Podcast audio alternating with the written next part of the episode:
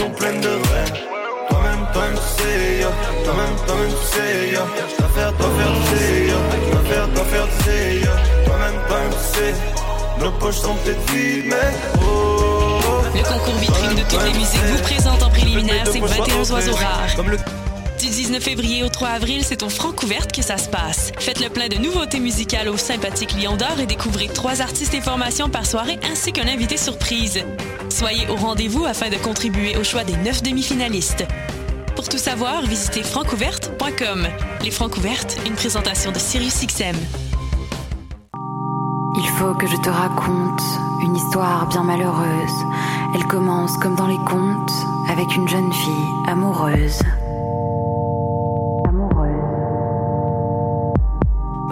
L'histoire, il faisait beau. On dit adieu au brouillard, il faisait chaud.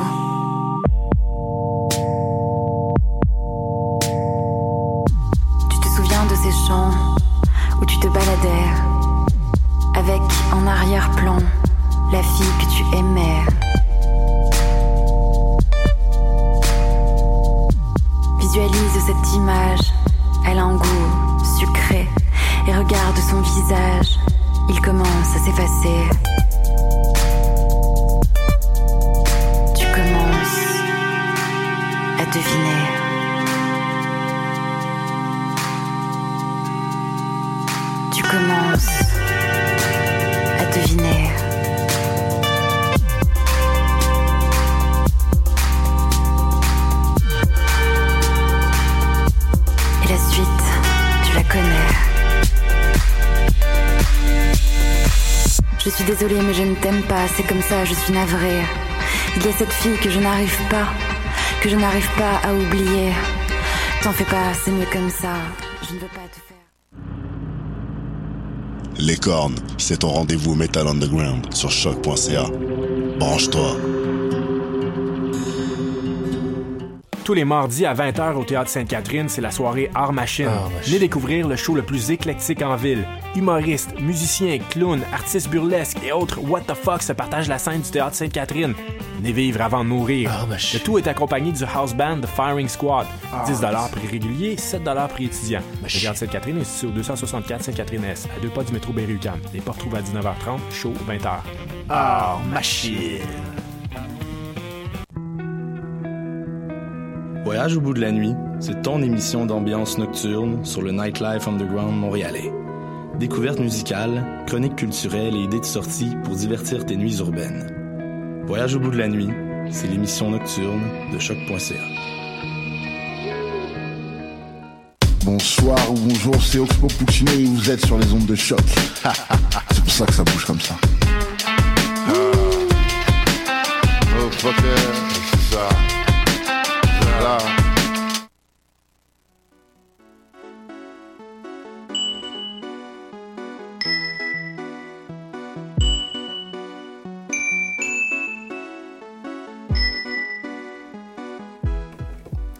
Sans dentelle, émission du 13 mars 2018.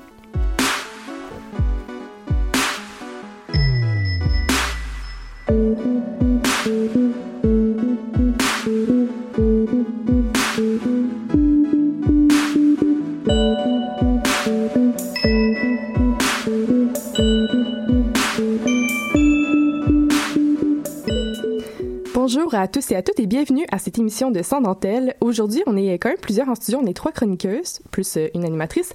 J'ai avec moi Louise qui va nous faire euh, une entrevue pour euh, le nouveau festival Festivulve. Bonjour Louise. Salut. J'ai aussi euh, Héloïse qui va nous parler de la coalition euh, pour les femmes. Bonjour Héloïse. Hello. Et j'ai aussi pour la première fois avec moi Gabrielle qui va nous parler de la pièce Chienne. Bonjour Salut. Gabrielle. On va commencer tout de suite. Alors, euh, redonner ses lettres de noblesse à la vulve, la célébrer avec un esprit positif et une mission éducative, voilà l'objectif du festival. En écho au mouvement MeToo et moi aussi, ce festival montréalais entièrement consacré à la vulve aura lieu du 9 au 10 juin prochain au Loft Hotel. Louise a contacté Mel Goyer, la fondatrice de l'événement, pour lui poser quelques questions. Elle est en ligne avec nous en ce moment. Bonjour euh, Mel. Salut, ça va bien? Oui, ça va et toi? Good. Alors, euh, salut Mel, moi c'est Louise. Euh, alors, euh, j'avais d'abord une première question. Dans la description du festival euh, sur Facebook, tu expliques qu'après le mouvement MeToo, moi aussi, tu, voudrais, tu voulais pardon, redonner ces lettres de noblesse à la vulve. Donc, en fait, comment t'es venue l'idée de lui consacrer un festival? Ben, ça fait déjà deux ans que je gère bénévolement le projet Vagin Connaisseur. Euh, donc, ça faisait deux ans que je nourrissais le site web, la page Facebook, avec des témoignages, l'actualité qui tourne autour de la vulve. Euh, puis je me suis dit, ben pourquoi pas créer un événement, mais j'avais pas encore d'idée concrète. Puis à un moment donné, le mot euh, festivulve est apparu. Là, je me suis mis à broder autour de, de cette idée-là. Donc c'est vraiment comme ça que c'est apparu. D'accord. Et euh, j'ai lu dans une de tes publications sur la page Facebook de l'événement que en créant ce festival, tu pensais que ce serait euh, d'abord très underground, un peu, enfin très peu médiatisé. Et comment est-ce que tu as réagi face à la popularité du festival? Euh, j'ai été vraiment surprise. Le lendemain que j'ai lancé l'événement, je me lève le matin puis je vois 3500 personnes intéressées. Puis là, on est rendu à plus de 6000. Fait que c'est bien spécial tout ça, là, les, les médias. C'est là que tu sens que tu n'as euh, pas nécessairement le contrôle sur tout ce qui se dit non plus euh, autour du festival. Fait que j'ai je me suis adaptée du mieux que j'ai pu. Hein. Je me suis trouvé une hmm. salle qui convenait à la popularité de l'événement. Euh, la programmation aussi, c'était bien intéressant. C'était un beau défi. Je l'ai pris comme un défi. oui. Et euh, d'ailleurs, euh, depuis 2016, ben, comme tu l'as dit tout à l'heure, tu tiens le blog Le Vagin Connaisseur, qui est en fait un lieu de partage et de, de, témoignages et de connaissances sur la sexualité et la santé intime féminine. Donc, selon toi, pourquoi ces discussions, ce type de plateformes sont importants aujourd'hui? Bien, en fait, c'est parce que je l'ai créé en me disant qu'il n'y avait pas grand site Internet qui regroupait des informations, euh, autant des trucs artistiques, des vidéos, euh, des témoignages et de l'information sur la vulve et le vagin. Je trouvais que quand, mettons, on va taper sur Google vulve, vagin, on trouve surtout de la pornographie. Hmm. que je voulais amener une alternative à ça, puis amener aussi une collaboration générative. Tu sais, moi, je suis pas une experte nécessairement dans le sujet, fait que je trouvais intéressant que tout le monde ensemble, on puisse rassembler notre savoir au même endroit. C'était vraiment ça le but. Oui. Super idée en tout cas. Puis euh, pour, euh, pour finir, euh, le 21 mars aura lieu le lancement de la, de la programmation du Festival Vulve à bah, la brasserie justement qui s'est renommée, l'espace public qui s'est renommé l'espace Pubis pour pour l'événement il me semble. Et c'est assez génial. Puis je sais que la pièce Les monologues du vagin se, sera présentée. Et oui, un petit end pour la Oui, vas-y. Oui. Euh, est-ce que, euh, est-ce que tu aurais un petit nom à nous dévoiler en exclu par hasard? Un petit mot en exclusivité. Ben, il va y avoir tellement d'affaires, euh, je veux dire, autant pour les ateliers, les conférences, les spectacles le soir. le monologue du vagin, ça, c'était mon petit teaser, mais sinon, dans la programmation, faut vraiment l'avoir. Mais ce que je peux dire, c'est que 50 de tous les profits du festival vont être versés à un organisme qui est vulvement pertinent. Puis la F, elle va pouvoir être euh, bu sur place à l'espace public ou l'espace public, comme vous voulez, euh, qui va pouvoir être bu sur place. Puis il y a même un pourcentage de cette bière-là aussi qui va aller à une cause. Donc c'est une bonne raison de boire un coup. D'accord, ben, ben, merci beaucoup en tout cas euh, d'avoir euh, d'avoir collaboré aujourd'hui. Ça nous fait plaisir. Ben oui, merci beaucoup. Euh, merci beaucoup. En fait, je pourrais dire, il va y avoir, si tu veux un petit hint, là, je peux t'en dire un. Il y avait une animation qui est sortie pour le clitoris qui a fait festival. Il a gagné plein de prix partout. C'est Laurie Malépard qui l'a fait. Elle, elle va être sur place pour présenter sa petite animation. Donc ça, c'est c'est quelque chose de nouveau que je vous, que je vous donne maintenant. Là. cool. ben, merci beaucoup. On a bien hâte de voir ça. C'est sûr qu'on va, on va y être. Merci beaucoup à Louise. merci à Louise pour euh, l'entrevue. Puis on va continuer tout de suite en musique avec la chanson euh, Still Clean de Soccer Mommy.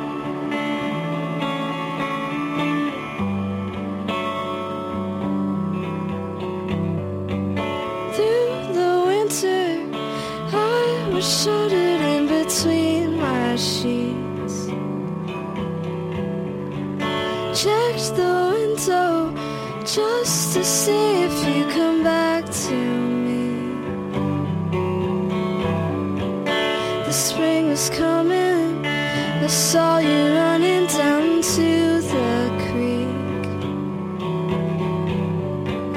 A ring finger fell to the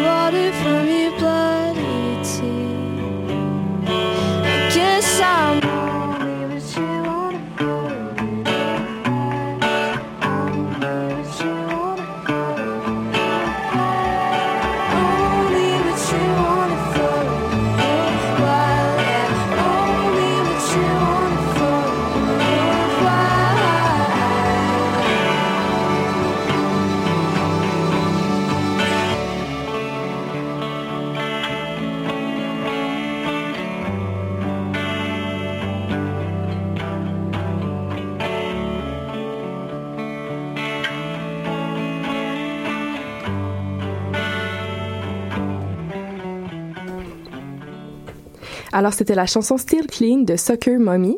Euh, tout à l'heure, après l'entrevue, on a oublié de vous mentionner que les billets pour le festival sont déjà en vente sur le site et c'est du 9, euh, le 9 et le 10 juin prochain. Donc, si ça vous intéresse, allez voir ça et procurez-vous des billets. Alors, le 4 mars dernier, la coalition féministe contre les violences envers les femmes lançait sa première campagne. Héloïse était ici pour nous en parler euh, aujourd'hui. Ben oui, euh, en fait, c'est une quinzaine de groupes qui œuvrent déjà auprès de femmes qui se trouvent à la fondation de la coalition.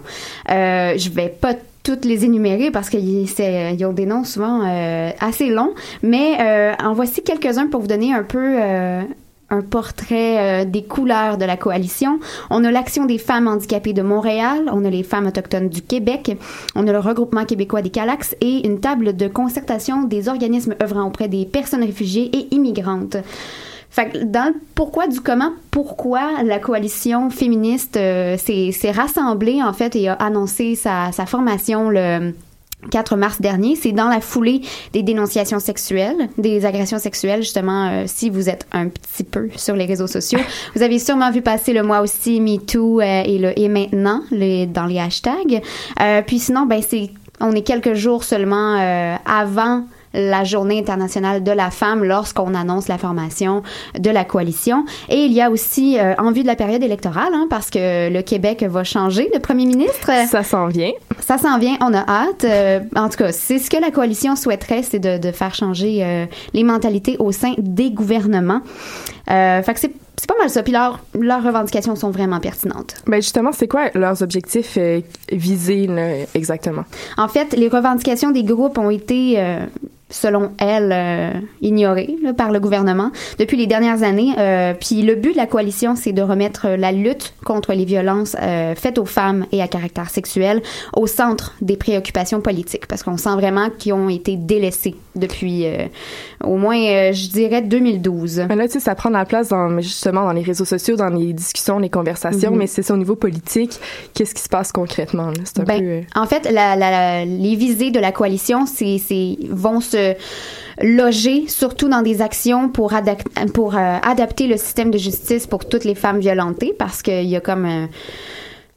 C'est mou là dans le système de la justice en ce moment, c'est ça qu'elle dénonce euh, parce qu'ils ils veulent vraiment une meilleure gestion des cas de violence conjugale et d'agression sexuelle. Ça peut prendre jusqu'à plusieurs années avant de voir ton dossier traité au palais de justice, alors que ben ça fait 4-5 ans que tu as vécu une situation de violence conjugale, mettons. Ça peut être très difficile pour ces femmes-là de mener le combat à, à terme parce que tu, tu tannes, ça coûte cher, puis tu veux pas te battre euh, toute ta vie là pour ça. Tu as juste envie de tourner la page, puis t'as pas envie d'être une victime pendant tout ce temps-là. Bref. Elles veulent aussi un meilleur accès à la justice en situation de violence sexuelle parce qu'il faut prévenir pour mieux guérir, en fait. Selon la coalition, parler du problème dans les médias et concerner les partis politiques, c'est des actions clés pour changer la situation au Québec.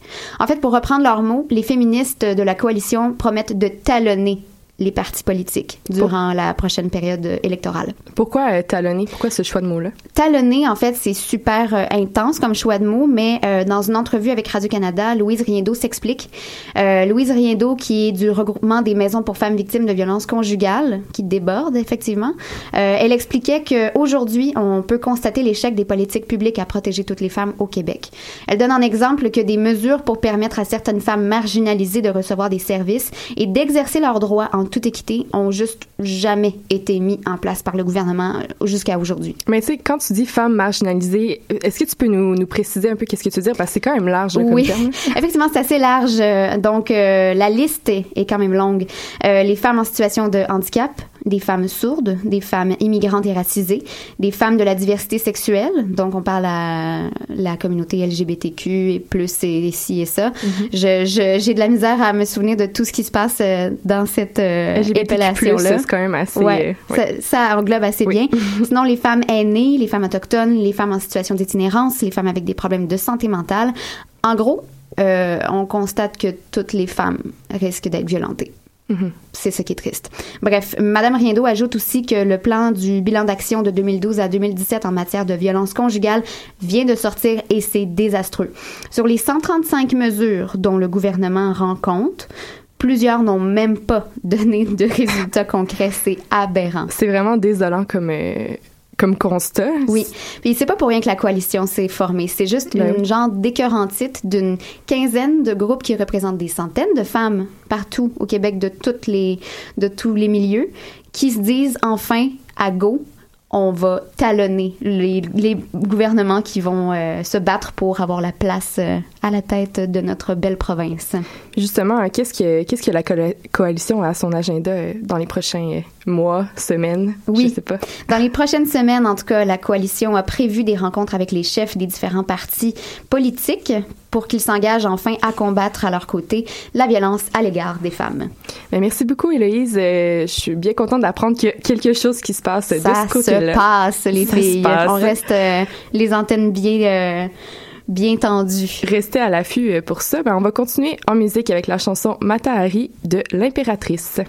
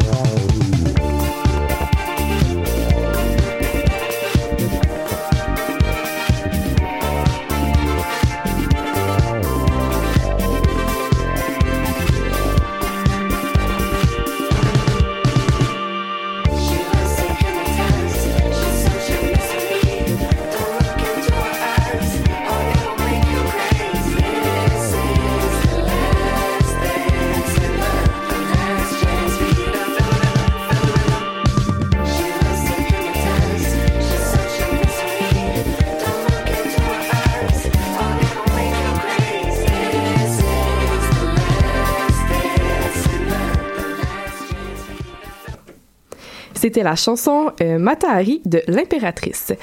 Alors, euh, euh, avec leur nouvelle pièce de théâtre s'intitulant Chienne, les auteurs Marie-Ève Milot et Marie-Claude Saint-Laurent s'intéressent aux troubles anxieux chez les femmes. Présenté du 13 au 31 mars par le théâtre de l'Affamée, Chienne examine les raisons pour lesquelles les femmes sont deux fois plus sujettes à développer des troubles anxieux que chez les hommes.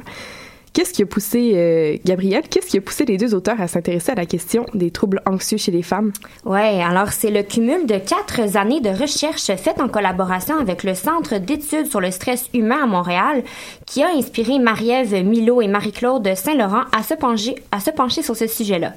Donc, dans une ère d'anxiété généralisée où les troubles dépressifs et anxieux ont subi une hausse mondiale de près de 50 dans les 20 dernières années, euh, les deux auteurs ont tenté de mettre un visage sur ces chiffres à travers une expérience tangible.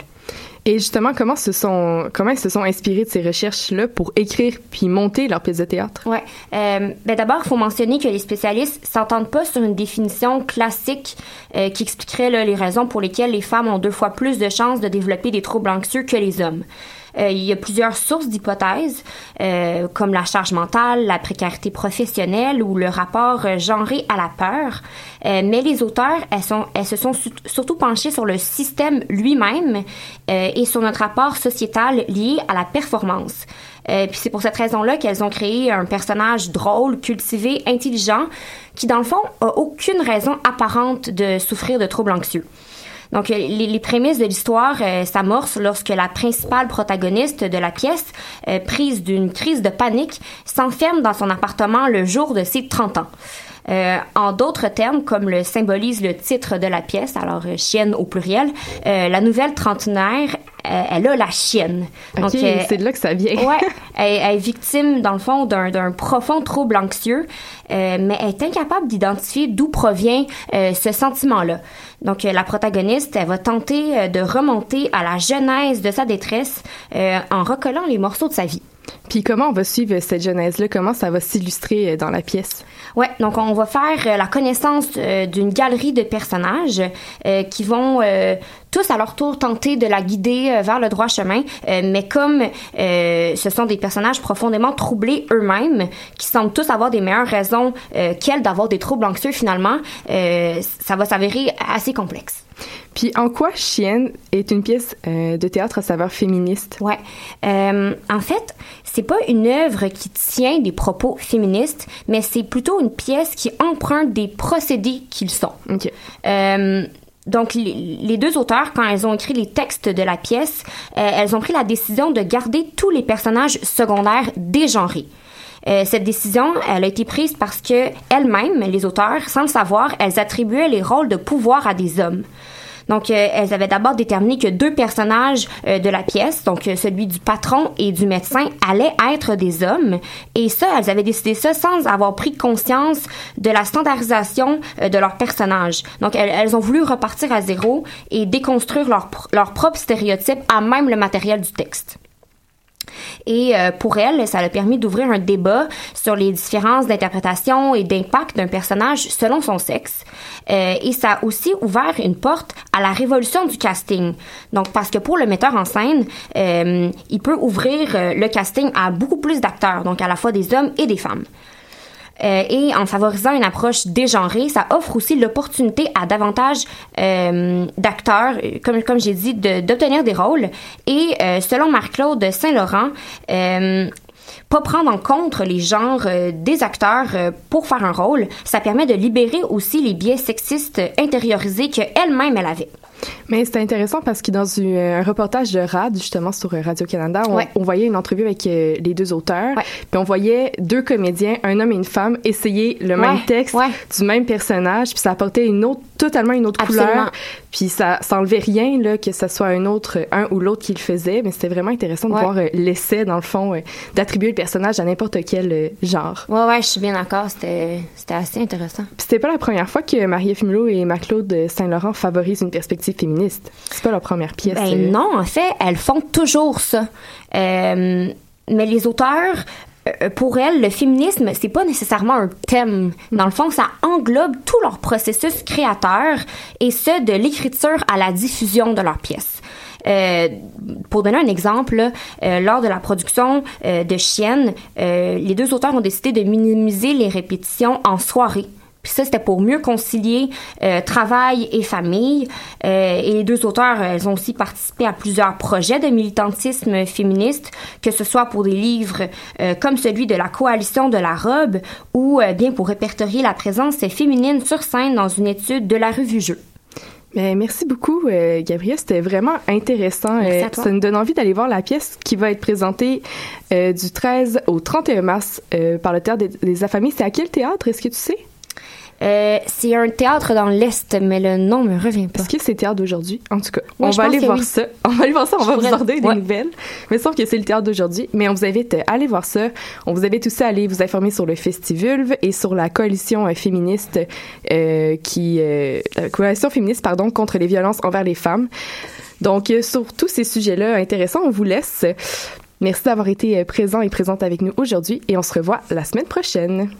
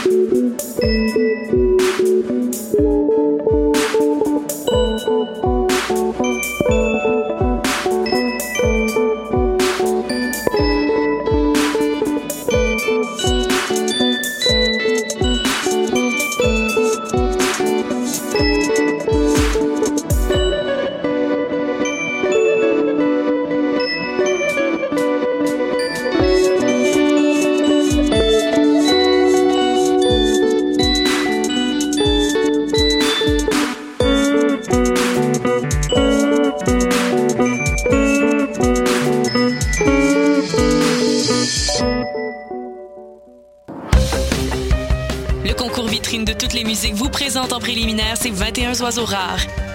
Du 19 février au 3 avril, c'est au Francouverte que ça se passe. Faites le plein de nouveautés musicales au sympathique Lion d'Or et découvrez trois artistes et formations par soirée ainsi qu'un invité surprise. Soyez au rendez-vous afin de contribuer au choix des neuf demi-finalistes. Pour tout savoir, visitez francouverte.com.